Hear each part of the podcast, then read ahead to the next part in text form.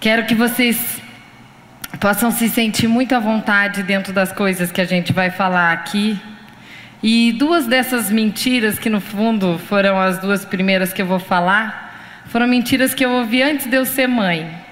E que elas, confesso que elas me intimidaram e me, e me, e me atrasaram o processo de ser mãe por um tempo por conta dessas mentiras. Aí eu acho que talvez eu não seja a única a ter vivido isso, né? Afinal de contas, gente, as crenças na vida da gente, elas funcionam tipo esses balãozinhos aqui. Se você acredita nessas crenças, os teus comportamentos eles te seguem baseado no que essas crenças foram ditando e definindo de como você seria, do que que era melhor fazer e por aí vai. Então que você possa ter esse tempinho para você. Tomara que você não se identifique com essas, mas as duas finais eu tenho certeza que você vai eu espero que teu coração possa receber essas duas últimas. E sem delongas, nós vamos começar com a primeira. Para mim, aqui tá legal. Uhum, qualquer coisa te aviso. Vamos começar com a primeira, gente. Primeira questão que eu queria trazer hoje é que no mundo que a gente está inserido, você quase é levado a acreditar que você não precisa ter filhos. É ou não é verdade? Às vezes a gente ouve assim, ou eu, eu ouvi muito disso, eu acho que algumas aqui, ah, por que, que você vai ter filho? Vai estragar teu corpo. Por que, que você vai ter filho? Você vai comprometer tua carreira. Você não devia pensar nisso. Pegue, compre um cachorro. É melhor, dá menos custo. Né? E eu digo para você que é tudo mentira porque existem verdades muito superiores a que o mundo coloca. E esses dias, não por coincidência,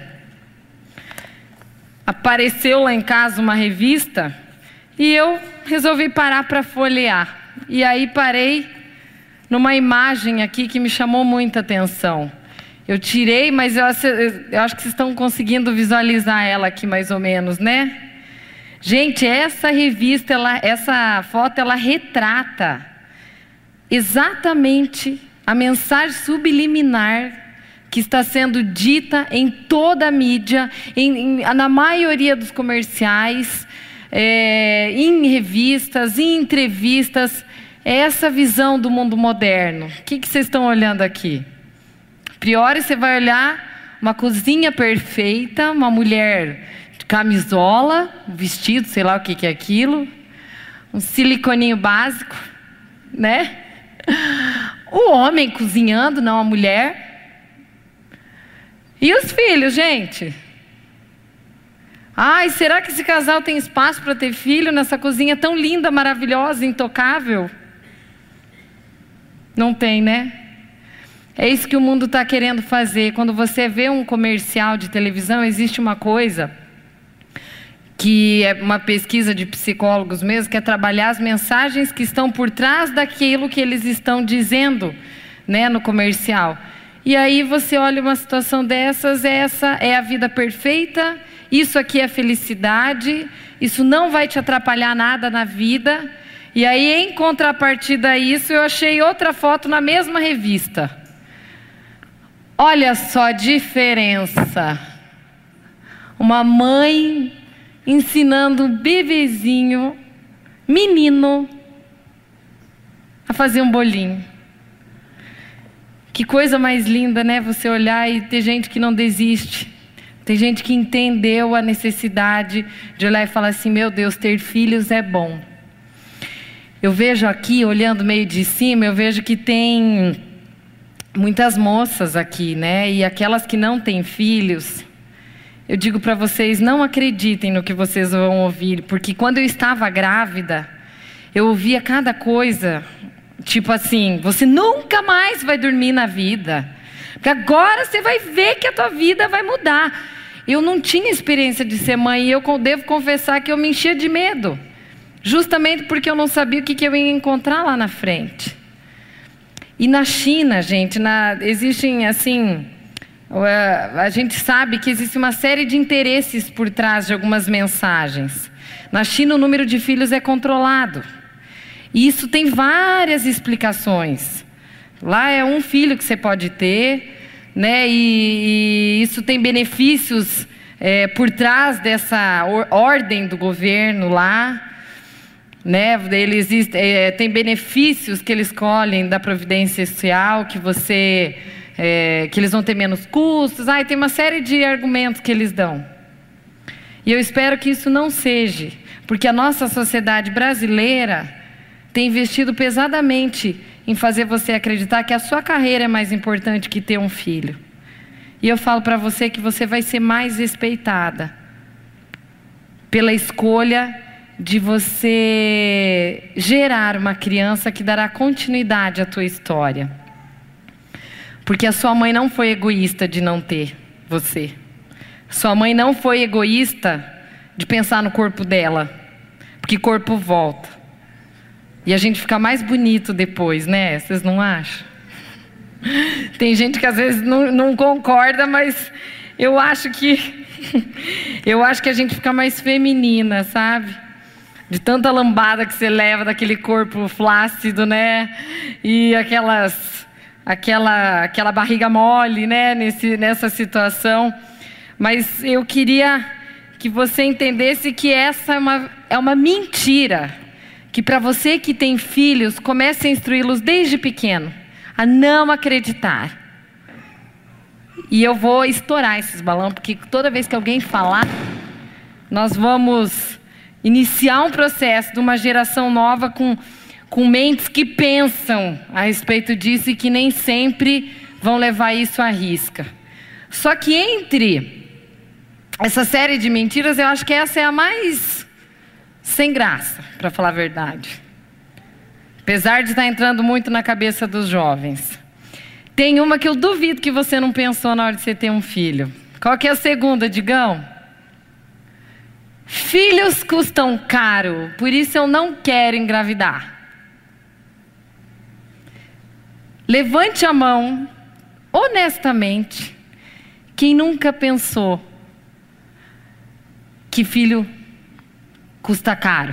Quem nunca pensou nisso? Quem nunca contabilizou essa questão do dinheiro na hora de criar um filho? Nossa, que bom! Não dá, dá para contar pouquinhas pessoas aqui que, que não se levaram a isso. Mas eu sei, aí você vai falar, Karine, vamos falar a verdade, vai pagar frado, vai pagar escola, não vem com essa história que filho custa dinheiro.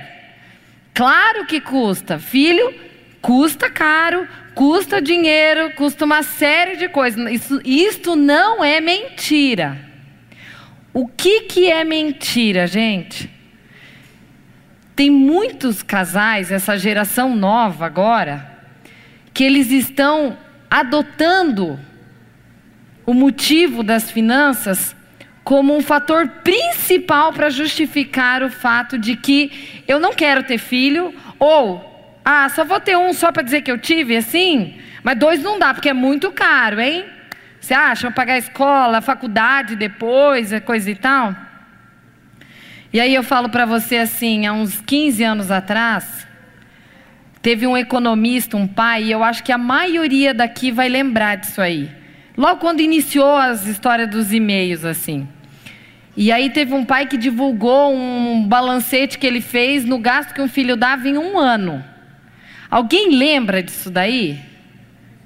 Levanta a mão quem lembra. Gente, vocês não sabem, mas aquele pai que fez aquele levantamento e aquele meio correu o Brasil inteiro. Ele foi um dos responsáveis para intimidar muitos jovens da época para segurarem essa questão da, da, da, da quantidade de filhos ou de ter filhos por conta da, da, questão financeira. Eu lembro que eu fui uma dessas. E eu lembro que só de eu ler aquilo eu pensei, eu estava na faculdade ainda, eu estudei contigo, né, Casey?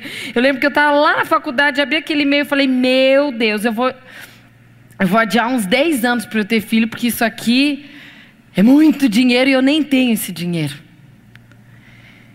E aí eu digo para vocês: se é uma pessoa que leva isso a sério. É óbvio que ela não vai deixar de ter filho por isso, mas muita gente ou não tem porque o marido às vezes não quer, ou não tem porque a esposa não quer, tem uma série de motivos, ou não tem porque não pode ter. Aí é outra coisa. Vamos partir de um ponto assim de senso, de bom senso, certo? Agora tem um documentário feito por, por um homem chamado Michael Moore.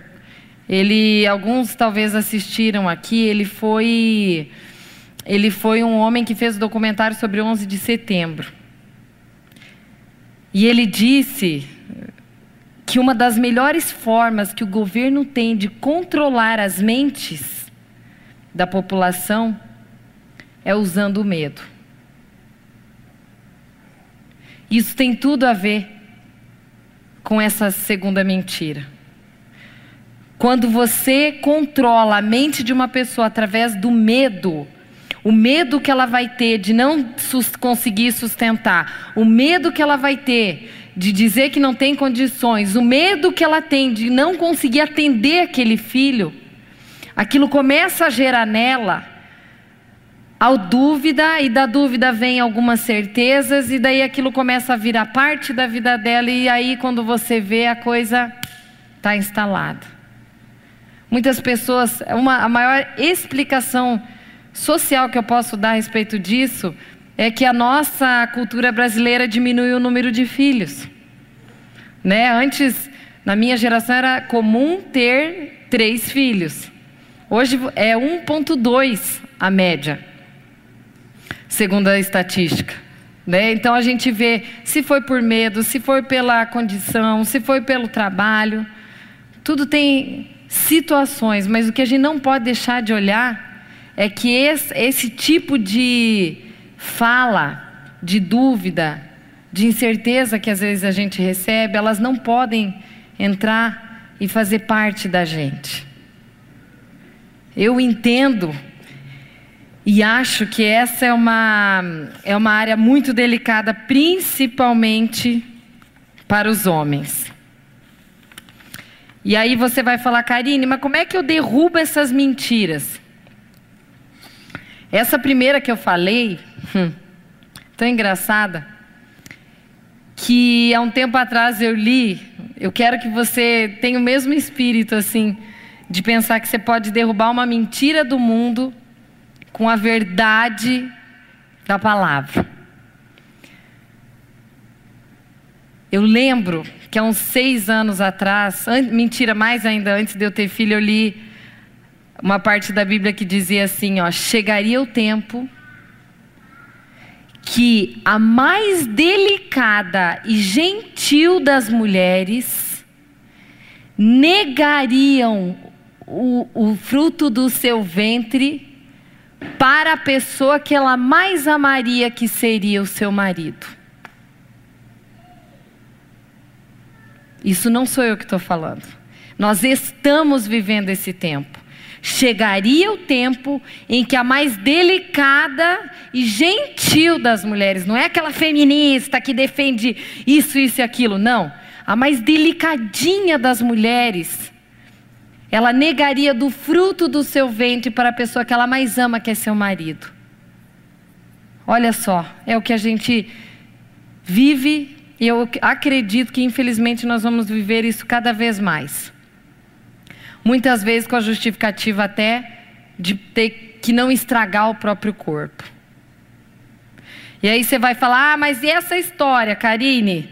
De filho custa caro, como é que funciona? Como é que eu, como é que eu vou, se eu acredito nisso, como é que eu derrubo isso? Como é que eu mato essa mentira aí dentro de mim? É, eu vou dizer uma coisa que aconteceu comigo. Eu estava a gente já, meu marido e eu já tínhamos decidido.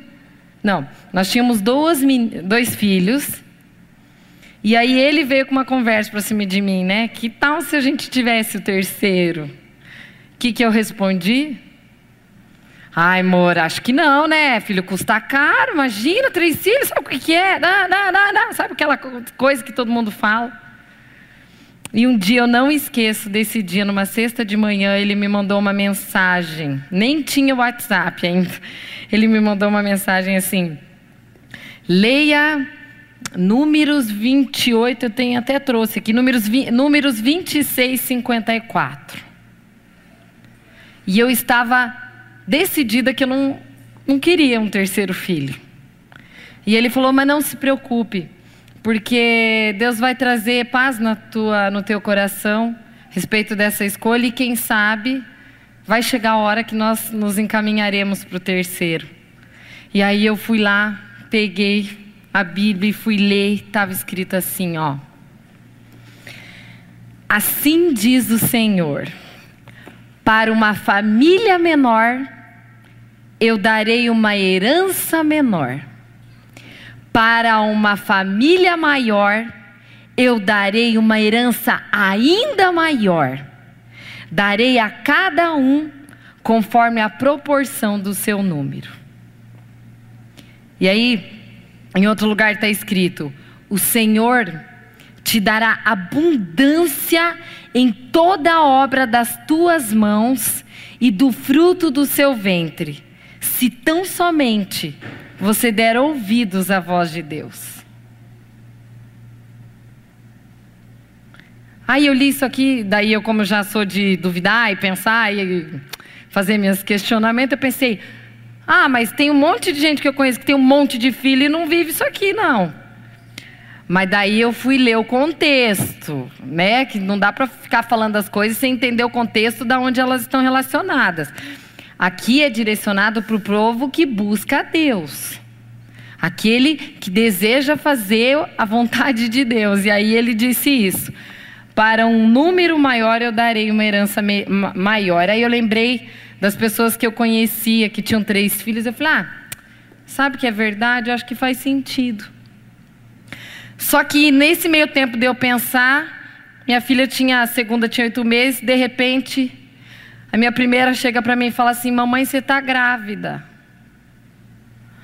Eu falei, meu Deus do céu, mas é, eu tenho oito meses ainda da segunda, como é que eu estou grávida da terceira? Enfim.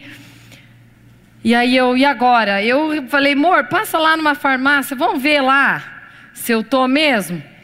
E tá, fui, a gente chegou em casa, fomos fazer o testinho lá do. Nossa, quando eu olho aqueles dois risquinhos. Eu falei, o que, que a gente vai fazer? Meu Deus, eu trei. A gente pensava, mas assim, não tão rápido.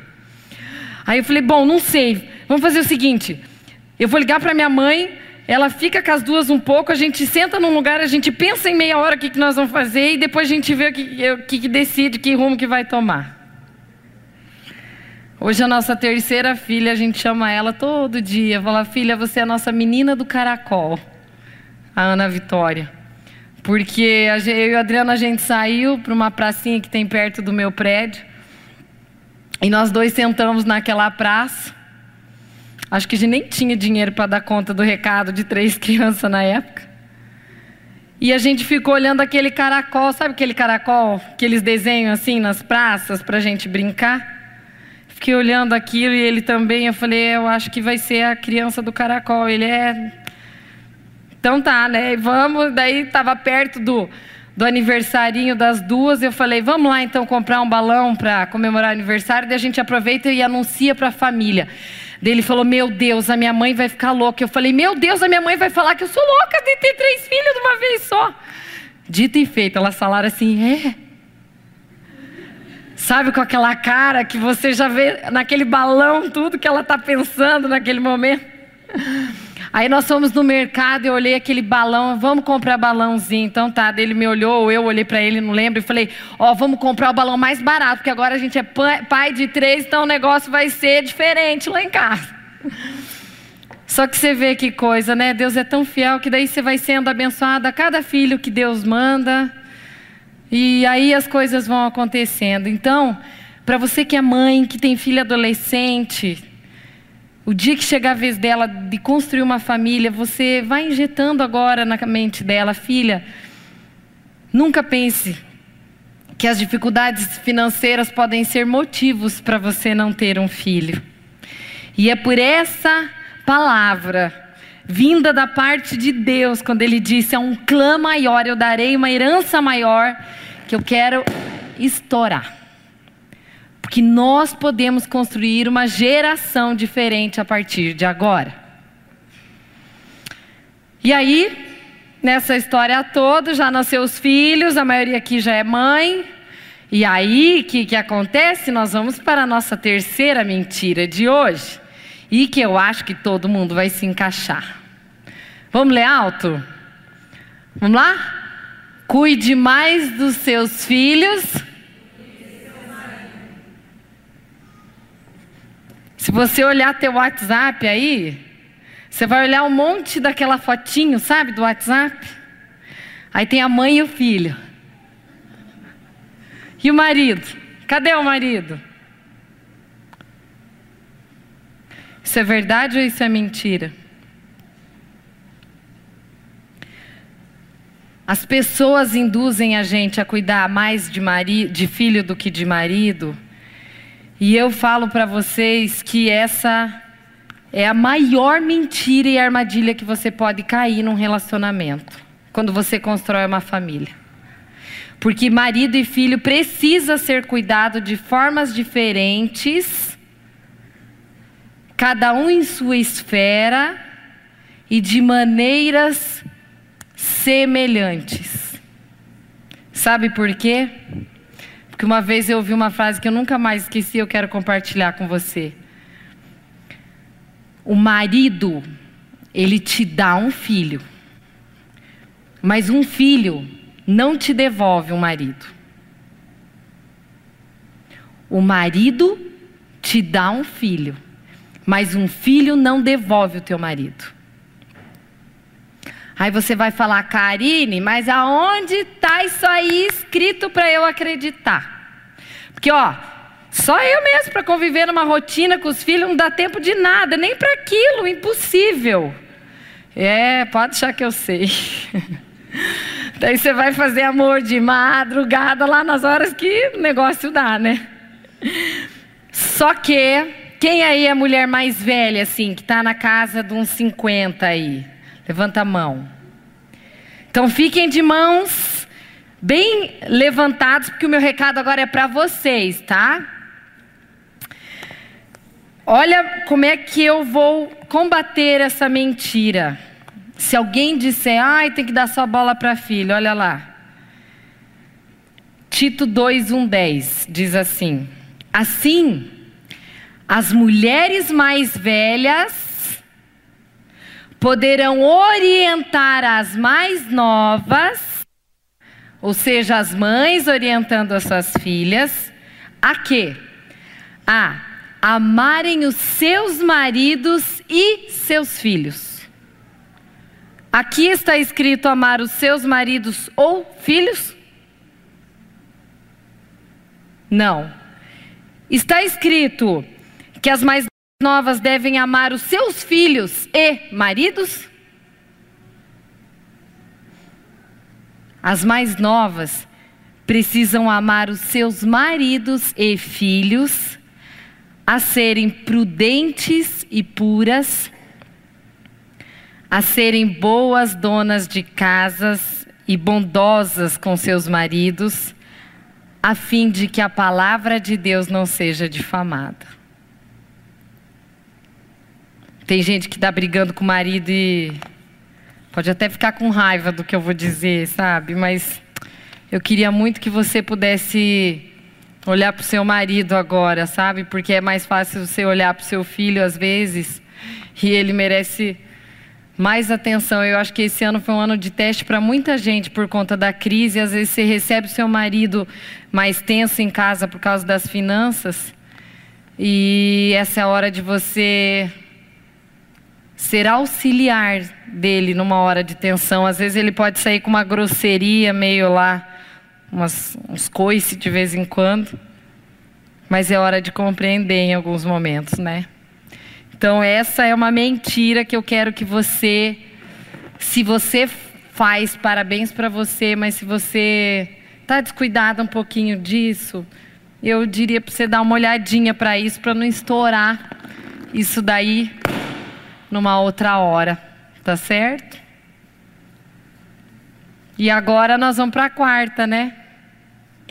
E eu sei que mulher gosta de coisa meio objetiva, então vamos lá. Opa. Gente, essa mentira eu devo confessar que foi uma das reflexões que eu fiz este ano na educação das minhas filhas. Eu cheguei a pensar, vamos, vamos ler alto? Dois, três e já. Se eu gritar com meus filhos,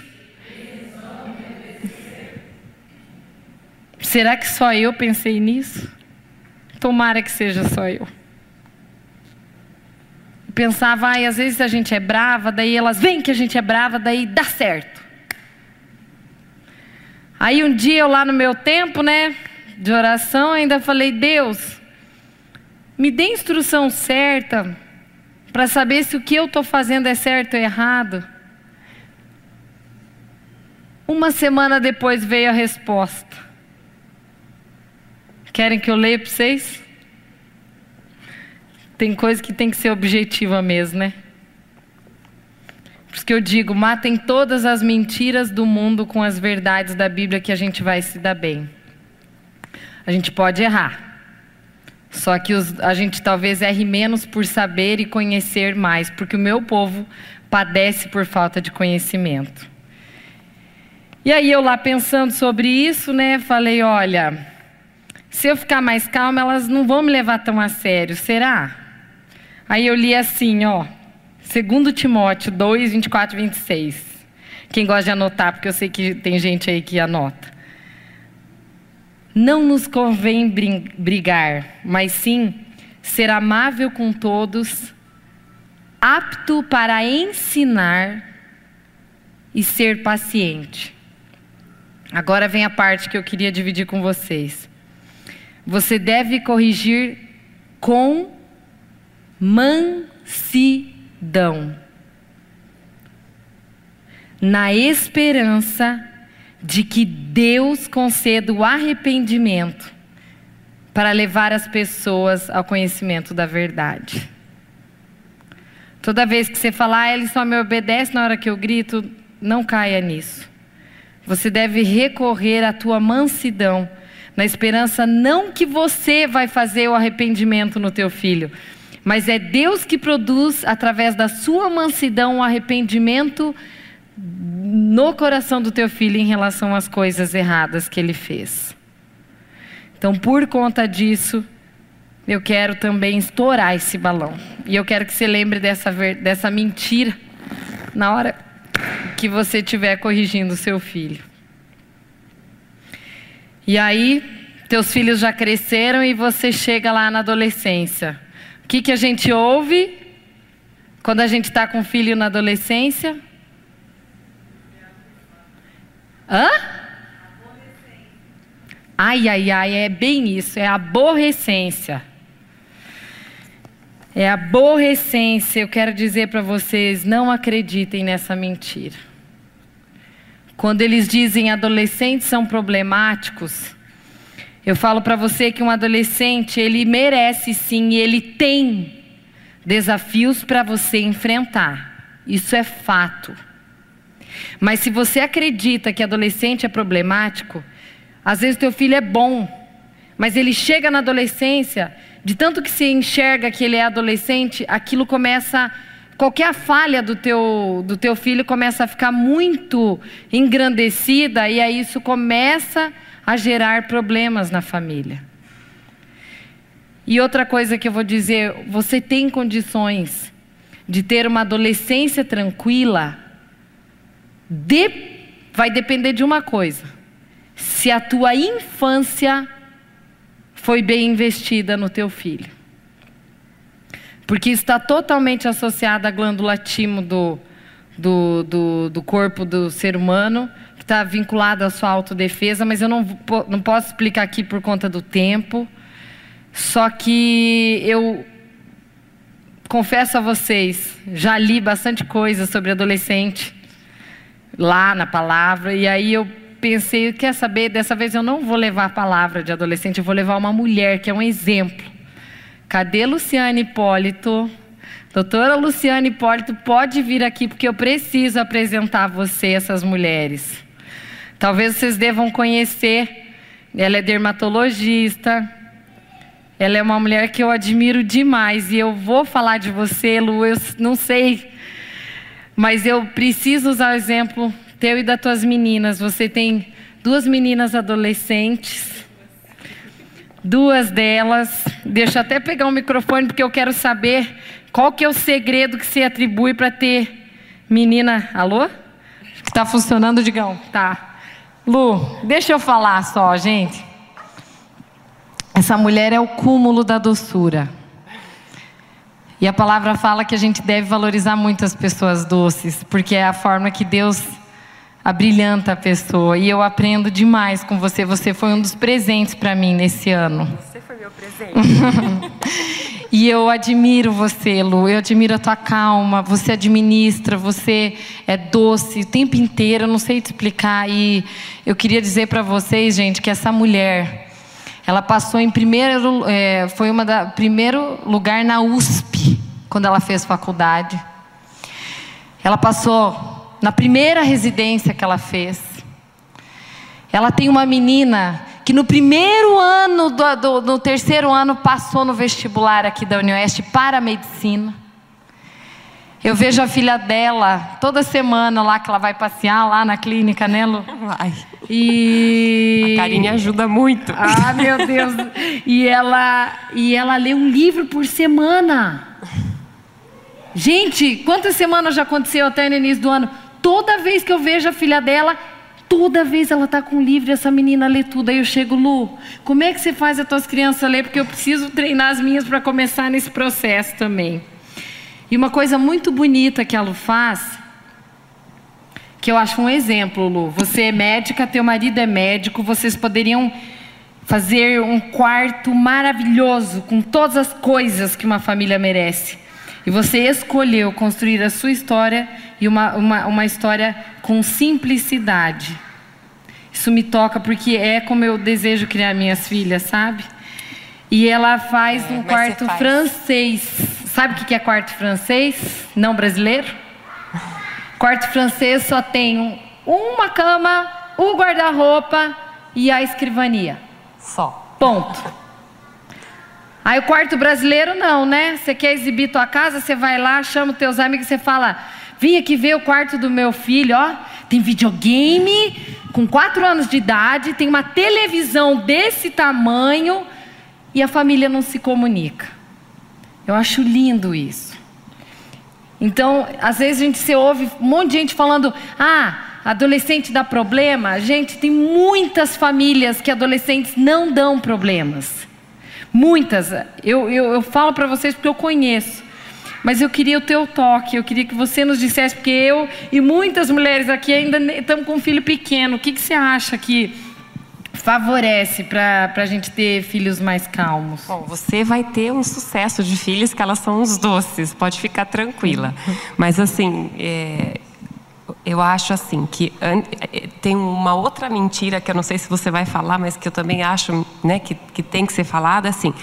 É, mãe que trabalha fora, os filhos vão dar problema. Eu sempre trabalhei fora, trabalhei muito trabalho, trabalho todos os dias de manhã e à tarde, já trabalhei à noite, já trabalhei de sábado. Minha primeira filha eu engravidei, eu tinha 25 anos, eu estava na residência. A segunda foi uns cinco anos depois. E assim, sempre foi corrido, mas a gente sempre almoçou junto, sempre jantou junto, sempre rezou junto. É, sempre fiz questão né, de vai, vai para a catequese, tem que aprender a palavra. Oramos, sempre oramos todas as noites e antes de orar, sempre eu costumei, costumava ler histórias para elas e fazer elas inventarem histórias. Assistia televisão na sala, todo mundo junto, é, só uma televisão. Podia ter mais, mas a gente não quis, porque senão você começa a fracionar a família. Então, assim. E o teu computador fica onde e, na tua casa? É, tem, tem um escritorinho lá, que é o, tipo um quarto de visita lá. Fica lá na. Mas a gente quase não usa o computador, assim.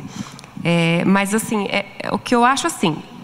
O horário de trabalho, o meu trabalho é o meu trabalho. O trabalho das crianças é a escola e quando chega em casa fazer o trabalhinho delas, que é a, é a tarefa de casa. Seja um simples desenho, seja o que for, mas tarefinha de casa, né? Então, assim, eles, elas têm que ter disciplina de saber o que, que elas têm que fazer também. Não é só o papai e a mamãe que trabalham, elas também têm o deverzinho delas que elas têm que cumprir. E se elas forem, desde pequenininha, cumprindo o deverzinho delas, assim, vai chegando na adolescência, não é difícil. Porque você vai dificultando conforme elas vão crescendo. Então, mais ou menos era essa a ideia. Que lindo. Gente, ela merece um aplauso. Lu, eu espero que você possa ser uma inspiração para quem está com filho na adolescência, às vezes está em desafio, às vezes a gente pensa onde que eu errei, né? Mas a ideia não é produzir culpa, a ideia é produzir reflexão de como que a gente pode melhorar, né? Obrigada, obrigada mesmo. E aí, já que o assunto é adolescência, eu vou, vou ter que, como é que é? Me obrigar aqui a, a estourar esse balão. Se você acreditar, você, se você investir na infância, você pode transformar uma adolescência de uma forma diferente. Mas eu cheguei para a melhor parte. Eu cheguei para esses dois balões aqui. E eu confesso que aqui é que está o meu coração. Digão, qual que é Sexta mentira: não importa a quantidade de tempo e sim a qualidade.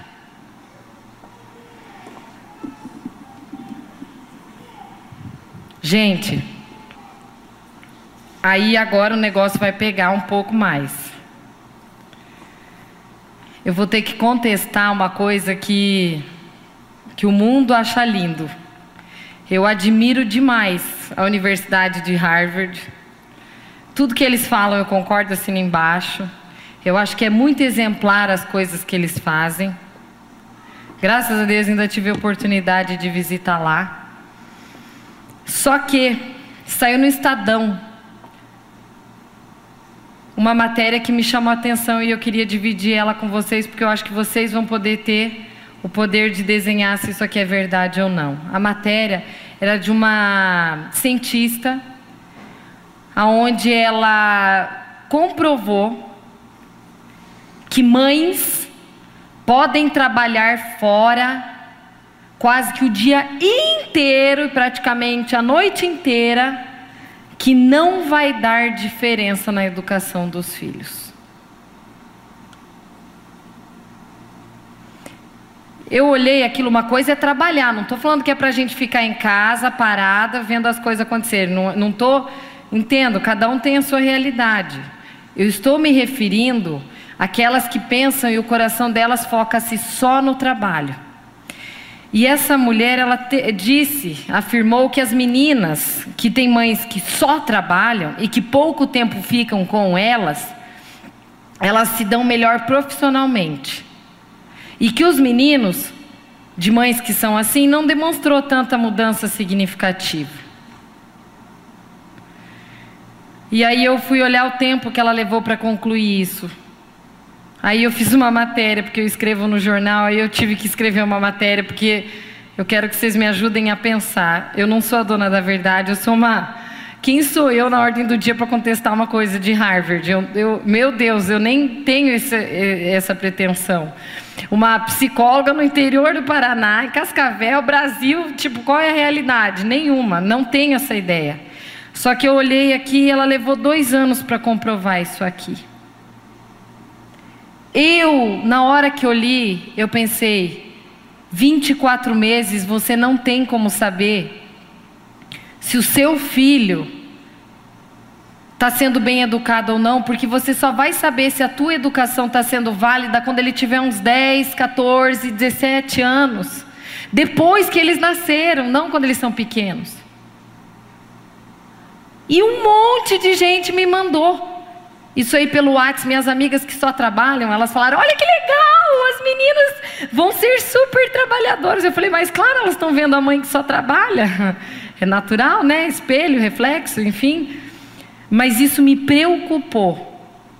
Não pelo fato das mães trabalharem, me preocupou pelo fato das mães começarem a levar isso ao pé da letra e você não perceber o compromisso que você tem a hora que você começa a educar uma criança.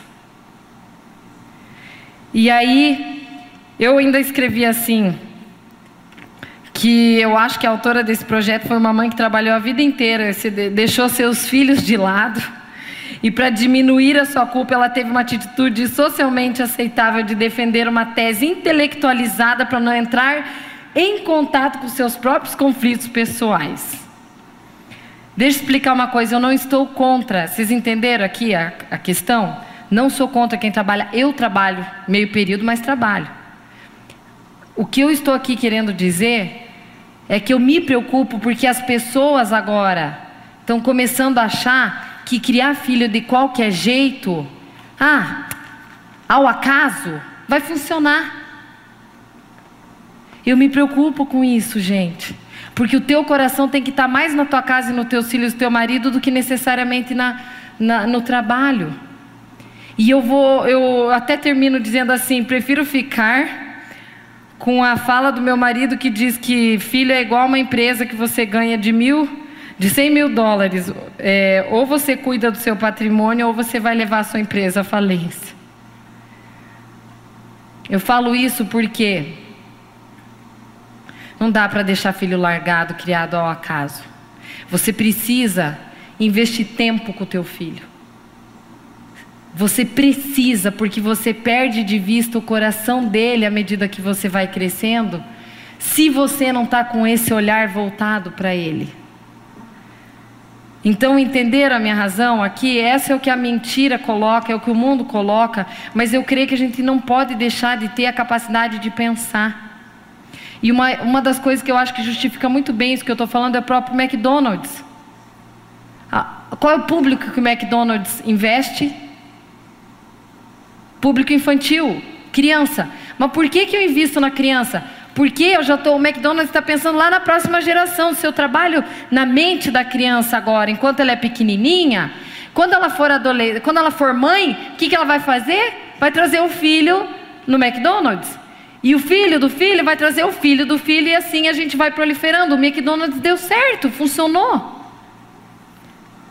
Isso é preciso ser visto, é preciso ser olhado, e aí é que está a minha verdadeira reflexão, porque eu acho que a gente, às vezes a gente quer que filho se arrependa das, das tristezas que eles fazem, mas a gente precisa se arrepender de muitas vezes ter deixado o lar de lado. E tem uma palavra para mim que tocou demais meu coração, eu, eu espero que ela toque o seu. Porque essa é uma frase que o que eu li mudou a ordem da prioridade que eu deixava a minha vida. Eu, deixava, eu, eu valorizava muito o trabalho, e a partir da hora que eu li essa frase, algumas coisas no meu coração começaram a mudar. E eu queria muito que você esquecesse tudo que eu falei agora e lembrasse dessa frase que eu vou dizer agora, que está em Mateus. E para você que é madrinha, que está aqui, leve a sério essa frase também, porque olha o que que está escrito, quem quiser anotar em Mateus 18, 5, 7. Quem é professor de criança, ouça essa palavra. Quem é vô, ouça essa palavra. Quem é mãe, ouça essa palavra. Quem é dona de escola, ouça essa palavra. Quem recebe uma dessas crianças, em meu nome está me recebendo.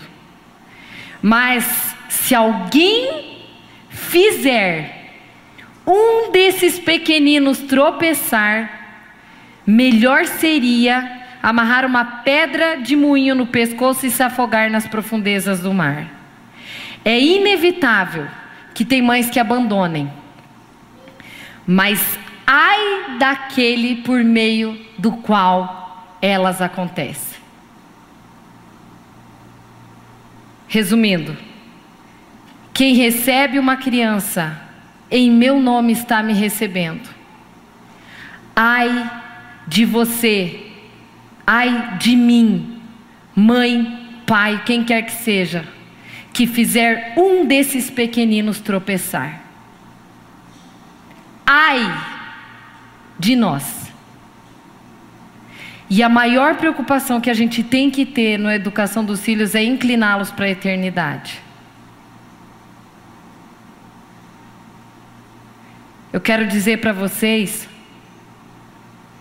79 doenças novas que saíram agora num livro que a gente usa de base para dar diagnóstico dos psicólogos. 79, do, eu acho que é mais, mas eu vou tomar o dado técnico profissional. 79 doenças atuais que não existiam há 10 anos atrás. A causa das doenças é pela ausência da figura da mãe ou da figura do pai. E as mulheres tão preocupadas em ganhar a glória e o, seus, o seu lado profissional, elas estão tendo, segundo os registros, doenças masculinas que não se viam como antigamente. Exemplo, calvície. Lu, você atende né, essas coisas, era, não era comum de, de ver mulher com calvície, essa é uma coisa nova. E pressão alta. Não era comum, vocês devem saber. Você conhece o vô que tem pressão alta, o homem que tem pressão alta. Mulher de pressão alta não era comum até então. Dados de uma realidade que a gente precisa parar para avaliar. E aí eu falo para você que é mãe, que está com um filhinho pequeno. Meu Deus, gente. Elas acabam de ganhar nenê, dá 30 dias, dá tanto tempo, já voltam a trabalhar e deixa os filhos lá de qualquer jeito. PS, eu não estou falando de quem não pode, que tem que voltar a trabalhar por questões financeiras. Eu estou falando para as mães que têm condições e que não suportam ficar em casa. Essa é a hora que você tem a chance de ser amamentada por Deus, na hora que você está parando para amamentar um filho. E não é o que a gente vê hoje. E aí eu falo para vocês assim, me dá uma dó. Mas se você que é mãe, se você se sente culpada por não dar atenção para os teus filhos como eles mereciam, eu falo para você, sinta-se mesmo culpada. Você tem que se sentir culpada. Porque às vezes é essa culpa que vai fazer você desacelerar um pouquinho. O teu coração tem que estar no teu filho, para que a adolescência dele seja uma adolescência calma. Ai de você que fizer um dos teus filhos tropeçarem, se você não ensinar a palavra, ou não levar lá na escolinha dominical, na catequese, não sei o quê. Ai de você, porque quem recebe uma criança em meu nome me recebe. Eu pergunto para vocês: quem está certo?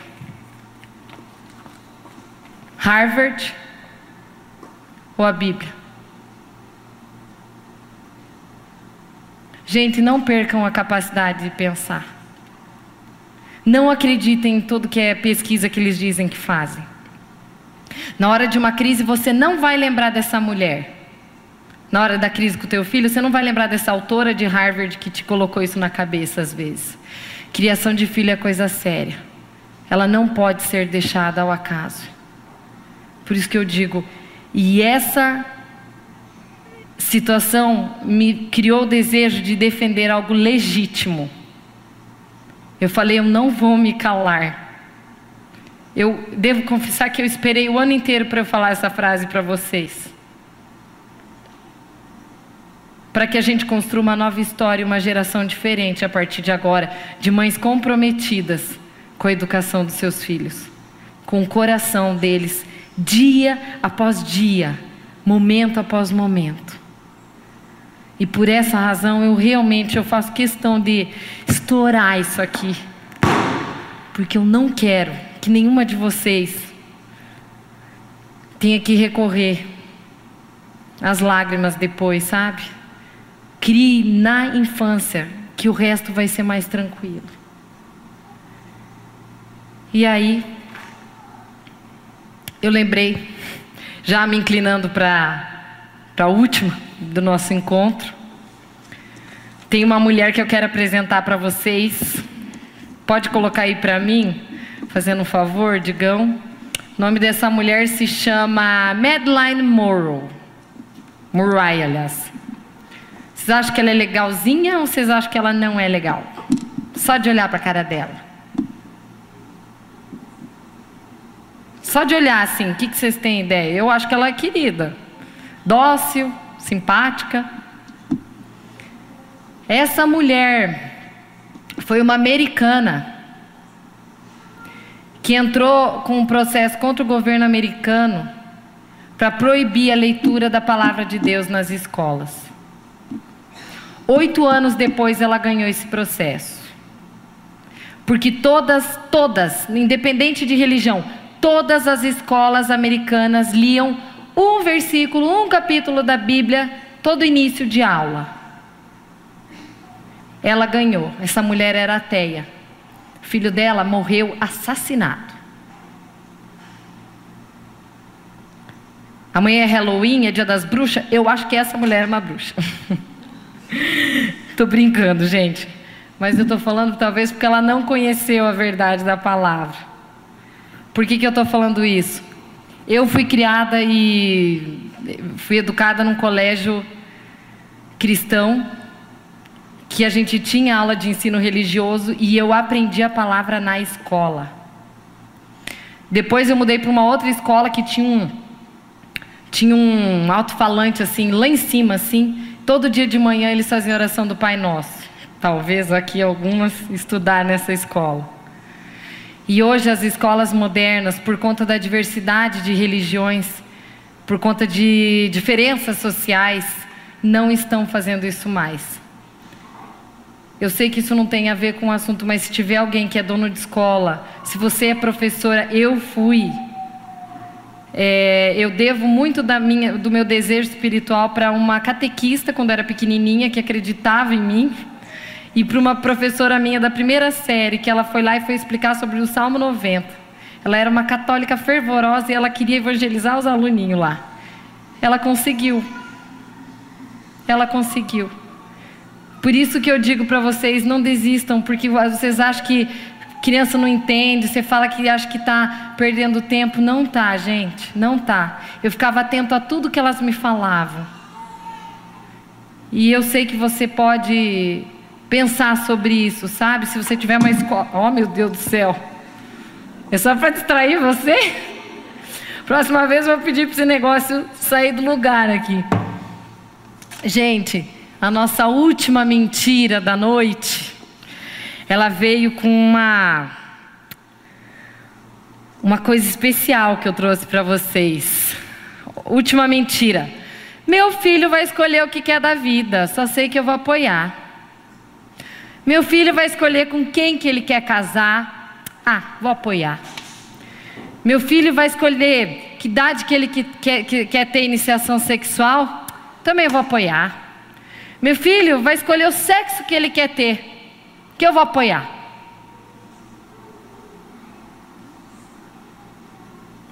Educação não se deixa ao acaso. Isso, e quem pensa isso, não, eu não quero que vocês se sintam confrontadas. Mas eu quero que vocês pensem: isso não é amor, isso é negligência. Exclusivamente negligência. O teu filho ele precisa de embasamento psíquico e espiritual para seguir a vida. Por isso que não dá para deixar por acaso, por isso você tem que ter tempo de qualidade com ele. E eu falo isso para vocês porque Eric Erickson falava e dizia assim, é um autor da psicologia, ele falava que se você não trabalha bem as fases da infância de um filho, elas vão repercutir para o resto da vida em alguns sintomas. Então, se você deixa o teu filho sendo criado ao acaso, do jeito que ele bem entender, se ele é adolescente ele faz o que ele bem quer e você só apoia, dos 4 aos 5 anos, se você não trabalha bem a fase, ele tem baixa iniciativa. De 6 a 11, se você não trabalha bem essa fase, ele pode desenvolver complexo de inferioridade. Essa é a teoria do Eric Erickson. Isso eu estou falando de psicologia, agora eu vou para a palavra. Aí a palavra me encheu de esperança. Que olha o que, que eu tenho aqui. Aí eu vou me sentir a tal agora, porque eu vou colocar isso aqui. E eu. Eu, eu peguei emprestado de uma arquiteta que pratica esse esporte. E eu trouxe porque eu acho que tudo que a gente vê com concreto, a gente assimila melhor, né? E eu acho que você não vai esquecer dessa flechinha aqui, não. Acho que eu estou me sentindo aquela menina lá da Crônicas de Nárnia. Não sei nem onde é que deixa aqui no negócio, né? Se é do lado, atrás, mas enfim. Eu pedi para essa minha amiga levar esse arco esses dias para a gente dar uma olhadinha. E daí eu pedi, ai, me ensina como é que é, porque flechas me atraem. Sabe por que, que me atraem? Porque tem uma frase na Bíblia que diz assim, ó, como flechas na mão do guerreiro, assim são os filhos. Feliz o homem que enche deles a sua aljava. Sua aljava é sacola. E aí, eu falei, nossa, que legal. Quando eu vejo flecha, quando eu vejo arco, eu sempre lembro dessa palavra: filhos são como flechas na mão do guerreiro. E aí eu queria entender por quê, qual que é, por que, que isso aí, qual, o que está por trás disso. Peço cinco minutinhos do tempo de vocês, porque isso aqui eu quero que vocês gravam. Daí a gente se encerra e está todo mundo indo para casa. Gente, a primeira coisa que ela me disse, ela falou o seguinte: que a partir da hora que você. Vou ver se eu consigo representar. Ela falou que quando você lança um alvo, você tem que estar com as pernas retas de um lado e você tem que. Não, não se preocupe que eu não vou jogar. você tem que se concentrar no negócio, né? Agora, o que eu não sabia, e que eu fui saber com a explicação dela, que pratica o esporte, ela falou assim: Karine, quando você. Carol, você me ajuda aqui, mana? Quando você lança uma flecha, a flecha sai torta. Ó, vocês estão conseguindo ver? Estão conseguindo ver ela tortinha? É, ela é bem dura. Só que quando você lança é, em slow motion, ela sai assim, bem tortinha. E assim são os filhos. Eles têm a natureza errada. É a natureza de um filho. É né, a natureza de não saber o que é certo e errado e só ir pelo caminho do prazer. Essas penas aqui que ficam atrás de uma flecha, alguém sabe para que, serve? Elas são exatamente aquilo que estabiliza a flecha para ela acertar o alvo. Sabe o que, que é a, as flechas? O que, o, que, o que significam as penas? As tuas instruções como mãe. Ou seja, para eu afiar uma filha minha, eu preciso dedicação de quê? de tempo. Preciso parar, preciso me dedicar, eu preciso polir, porque senão ela não faz esse negocinho aqui que faz ela acertar o alvo. Eu preciso me dedicar, e quando eu me dedico, as penas que são as suas instruções, elas ficam gravadas na cabeça, na mente do teu filho.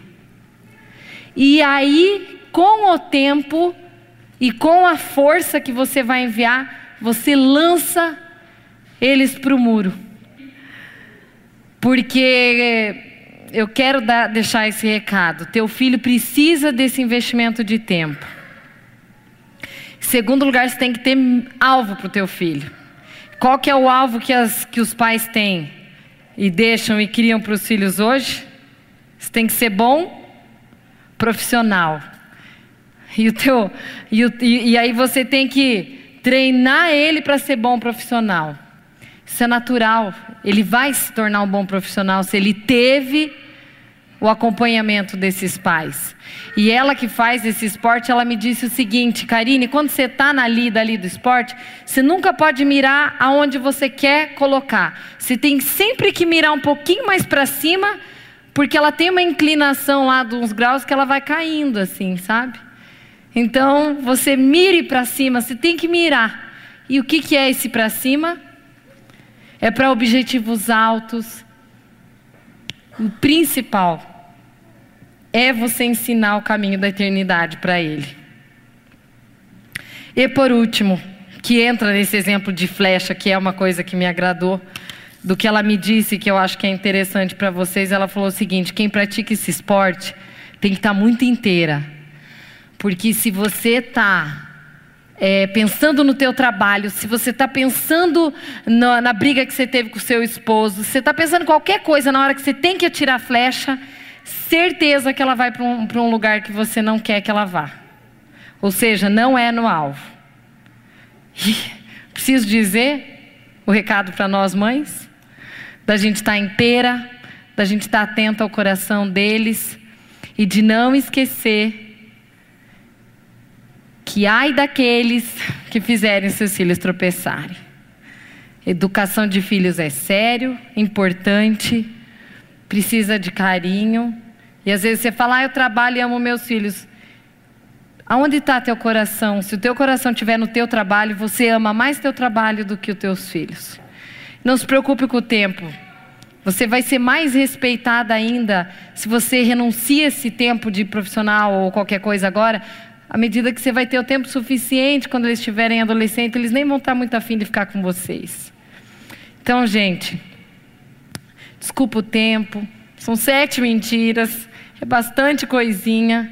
Se alguém aqui né, ouviu essas questões de achar que filho é, não tenha filhos, filhos custam caro, por isso não engravide, trate seu marido e filhos de formas diferentes, adolescentes dão problemas, né? Grite com seu filho que ele vai te obedecer, né? Qualidade de tempo é mais importante do que quantidade.